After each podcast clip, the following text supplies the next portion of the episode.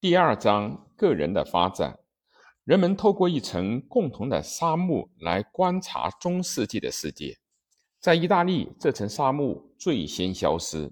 已经能够对于国家和这个世界上的一切事物做客观处理和考虑。与此同时啊，主观方面也相应的强调表现他自己。人成了精神的个体，并且也这样来认识自己。社会所认定的高度发达的个人主义，可以归纳为三种形式：人格完美型的观念、生育的近代概念，以及近代式的嘲笑与污蔑。它根据情况还采取出奇制胜的方式，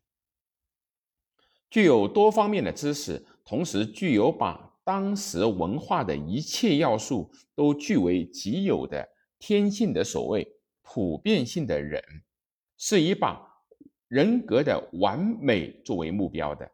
在后世文艺复兴式的人物形象的委婉说法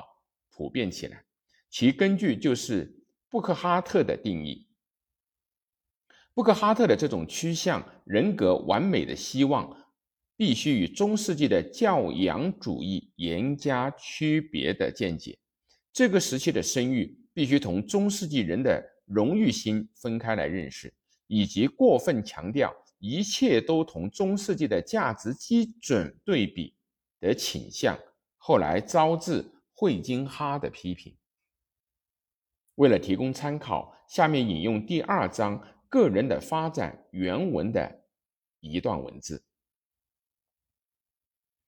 一个目光敏锐的和有观察经验的人，可能看到十五世纪期间完美的人在数目上逐步的在增加。究竟他们是否在有意识的追求一个目的，也就是说，求得他们精神生活和物质生活的和谐发展，这是很难说的。但就一切城市的东西都不免有缺陷这一点来说，他们之中也只不过有几个人已经达到了这个地步。例如，我们可以看一看像阿里奥斯托那样的人格，特别是从他的讽刺诗里可以看到这一点。在那里，他是多么和谐的表现了他作为人和作为。诗人的骄傲，表现了他对于他自己的享乐和嘲笑，最微妙的讽刺和最深厚的善意。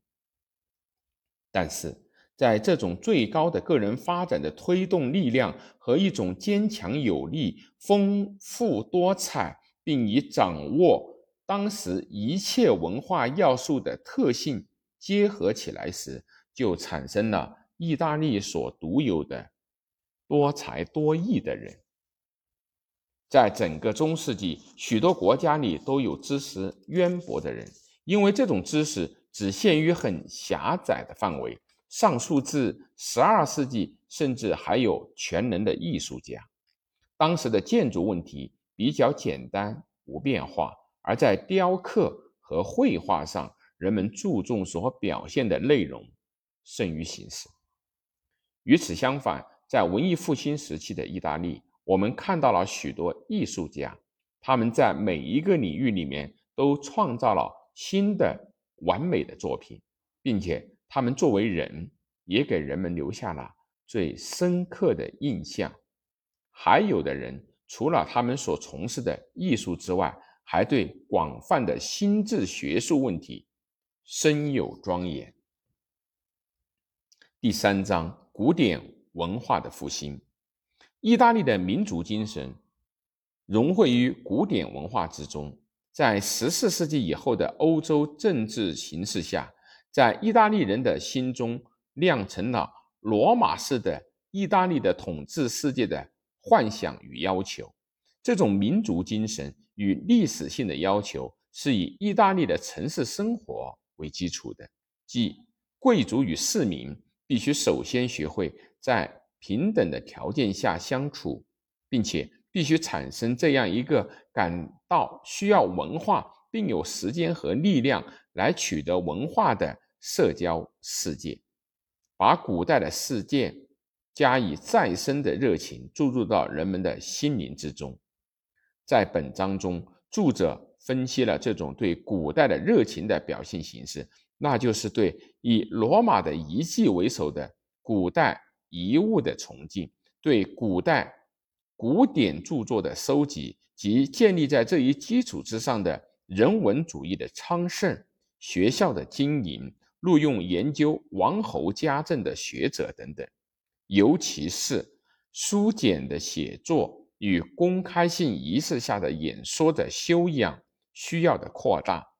拉丁语教养的一般化，以及在抒情诗，尤其是在悲歌方面对拉丁诗的效仿等等。自十四世纪开始以来，诗人间文献学者辈出，先后辉映，使得意大利和整个世界充满了对于古代的崇拜。从本质上规定了教育和文化，并时而领导政治事务，大量的复印了古代的文献。布克哈特对个别现象的叙述虽然栩栩如生、清爽流畅，但是在这样中论性叙述的文章里，却写得很不自然，甚至露出了马脚。以这段文字来说，问题最大的就是所谓“意大利与世界”这一点。最近的学者们主张，应该把“与世界”这几个字删除掉。